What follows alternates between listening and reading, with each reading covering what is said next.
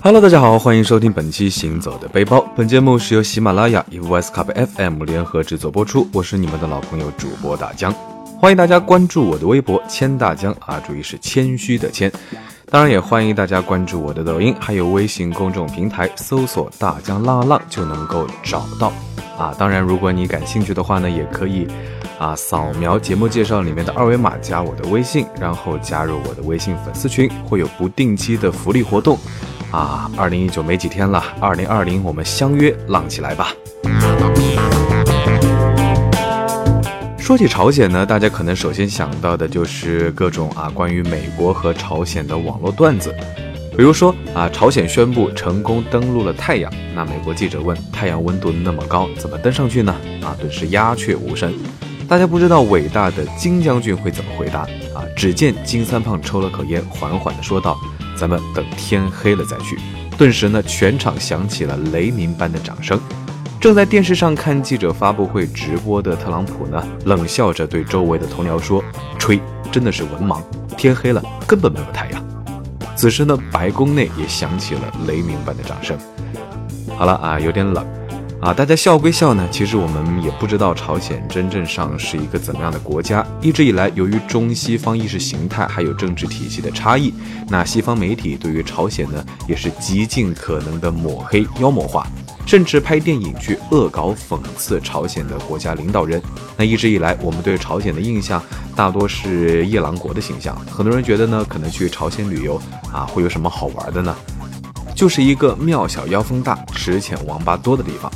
那刚听说家里的长辈们要抱团去朝鲜旅游的时候，呃，说实话，我也是这么想的。仔细询问呢，才知道爷爷辈呢有一位故交是抗美援朝的老兵。那老先生呢已经九十多岁了，年纪大了，想趁身体还硬朗的时候再去一次平壤缅怀战友。那家里的七大姑八大姨呢，从小听说过这位老先生讲抗战故事啊，都想一窝蜂的跟去看看。看来这一趟朝鲜之行，说实话还挺有纪念意义的。一来怀着对历史的好奇，二来随团照顾老人义不容辞。那大家呢也决定去凑凑热闹，一起看一看。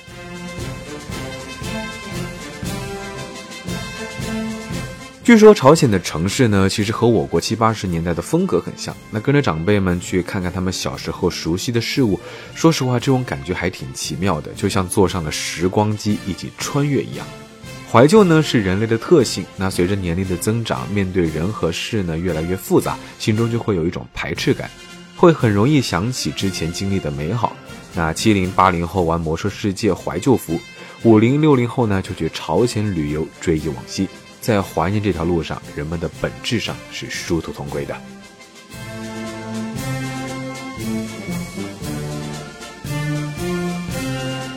朝鲜这个国家呢，说实话还是比较特殊的。那出行前其实有考虑到两大问题，一个是上网，二是照相。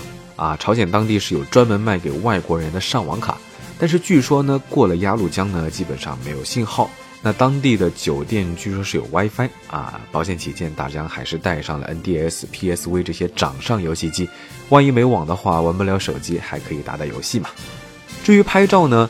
啊，朝鲜很多地方是不允许随便拍照的，特别是单反相机管得非常的严格。所以呢，为了避免误会和不必要的麻烦，如果大家去玩的话呢，啊，建议还是不要带单反了。现在上海国航呢有直飞朝鲜的航线了，那据说以前还是得从沈阳转乘高丽居航空前往啊。听老人说，高丽居航空公司呢还是苏联时期的老飞机，座位非常的挤。那去朝鲜旅游没有自由行，是只能抱团的。而且呢，全程必须有朝鲜的导游陪同。我们一行九个人呢，浩浩荡荡的抱团啊，正好也比较合算。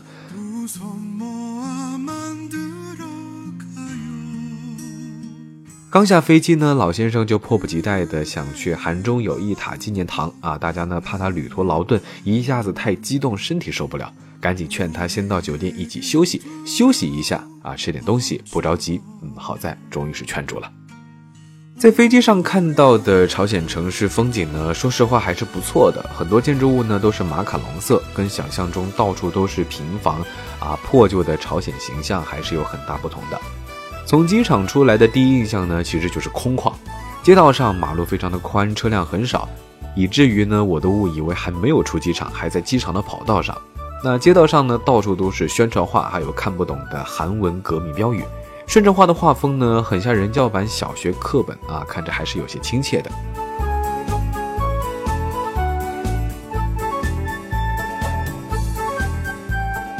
在酒店放好行李呢，我们就打算先去吃饭。那吃的东西其实和韩国真的还差不多，好几种泡菜、石锅拌饭摆满一桌，看着挺多的，但是没有什么特别的。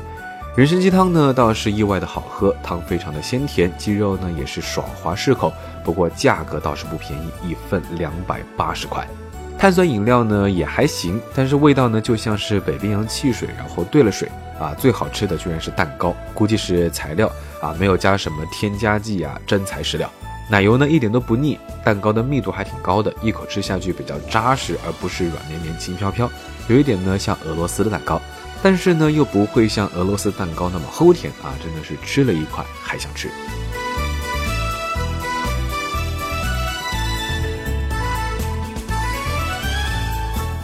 酒店的房间呢，和国内三星级的宾馆还是差不多的，还算比较干净和整洁，啊，在当地呢，其实已经算是比较高的规格了。那吃完饭呢，在酒店稍微休息了一下，就又出发。我们去的第一个景点呢，就是平壤的凯旋门啊。平壤凯旋门是为了纪念朝鲜的领袖金日成两次战胜侵略朝鲜的日本以及美国，啊，使朝鲜获得了独立以及建立社会主义制度的国家而建立的。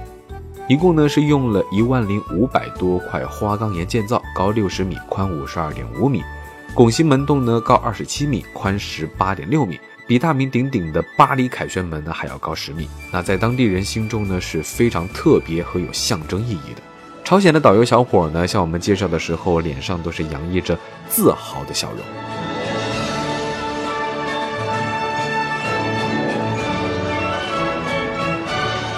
接下来我们要去的呢，就是老先生心心念念的朝中友谊塔了。离凯旋门还是挺近的。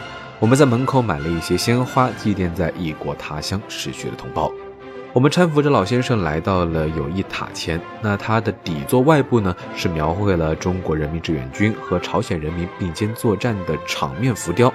底座里面呢，是一间纪念堂啊，塔内有三幅大型的油画，体现了战斗的惨烈、战士的英勇。还有战后援建和鲜血凝成的朝中友谊，老先生呢也是非常的激动，连眼神呢都变得神采奕奕，跟我们讲述起了当年的战斗景象。说到这里呢，连朝鲜导游的小伙子也是暂停了讲解，安静的听着。可是没讲一会儿，当老先生颤抖着双手翻看牺牲志愿军名录的时候呢，他的眼神忽然暗淡了下来。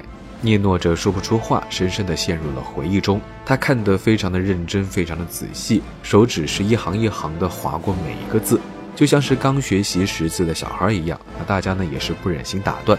慢慢地翻看完厚厚的两大本名录之后呢，老先生痛苦地闭上了眼睛，然后对我们说：“想到纪念塔外面再待一会儿。”啊，此情此景，说实话，真的还是比较感慨的。啊，有一点点英雄迟暮的感觉。那在这趟旅行之前呢，其实，呃，我对抗美援朝这段历史的了解还仅限于教科书中的考题，其实并不太了解这场战争更深刻的含义。当时呢，新中国刚刚成立，百废待兴，自己都是一个千疮百孔的国家，为什么要帮助朝鲜跟当时最强大的美国开战呢？实际上，这场战争我们是别无选择，因为如果朝鲜沦陷和韩国一样失去了国家主权，那么美军就可以以此为踏板，在朝鲜驻军，啊，随时监控咱们中国边境局势，然后威胁我们还有周边国家的安全。所以这场战争呢，其实是非常有意义，也是非常必要的一战。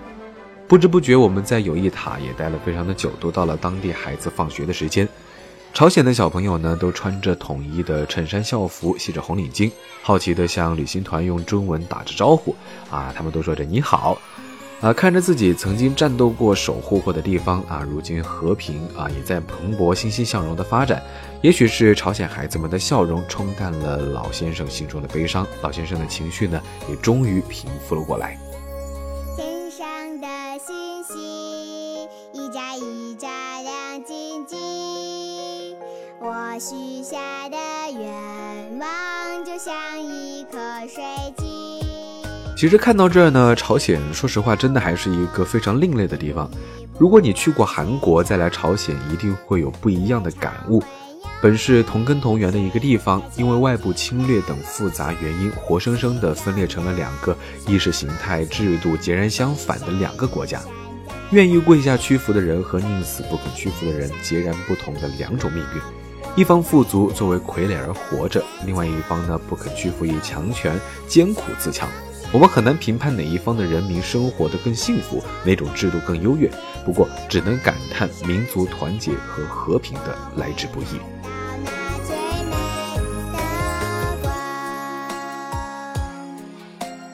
最后呢，咱们再说一点轻松一点的吧。那这趟朝鲜之行呢，看到的最有趣的其实是每天早上平壤街的广场舞，舞蹈团呢每天早上打着腰鼓为上班的人们加油鼓气。还有学生组成的鼓号队表演，大家每天呢都是这么斗志昂扬的上班。那在朝鲜呢，其实最值得一买的特产呢是安宫牛黄丸，是一种可以治疗中风的药啊。同行的七大姑八大姨呢，人手都买了几盒。据说呢用料是非常的正宗，而且呢价格便宜。嗯，不过我没买。啊，大家呢最想买的其实还是朝鲜的啤酒，真的还挺好喝的。关于啤酒的来历呢，其实还有一条趣闻。那两千年的南北峰会上，韩国官员抱怨朝鲜啤酒的质量太差，那金正日呢一怒之下从英国买下了一整个啤酒厂，并且呢将所有的设备分拆后运回朝鲜组装。啊，由此呢大同江啤酒就诞生了。因为朝鲜呢，其实是只能跟团，不能自由行，所以我们看到的呢，其实有可能都是当地政府想对外展示的比较好的一面。短短的几天呢，其实我们也无法对这里有更深的了解，管中窥豹，可见一斑啊。比大家年纪大、经历过那个时代的长辈们呢，其实感受更深。我们的国家也是从跟朝鲜差不多啊，一路这样发展过来的。不过呢，说实话，他们可能有点太慢，而我们发展的有点太快。拿单机游戏来比喻的话呢，朝鲜就像是一个进度百分之三十的旧存档，而当我们的游戏已经进展到了百分之八十，再回头看之前的旧存档呢，其实是满满的回忆。好了，那本期行走的背包到这里就告一段落了。我是大江，欢迎大家关注我的微博“谦大江”，谦虚的谦，也欢迎大家关注我的抖音，还有微信公众平台，搜索“大江浪浪”就能够找到。当然，如果你想加我微信，加入我微信粉丝群的话呢，也欢迎扫描节目介绍里面的二维码，添加我为好友啊。我们会有不定期的粉丝福利活动。二零二零，我们约好要一起浪起来哦。我们下期节目再见，拜了个拜。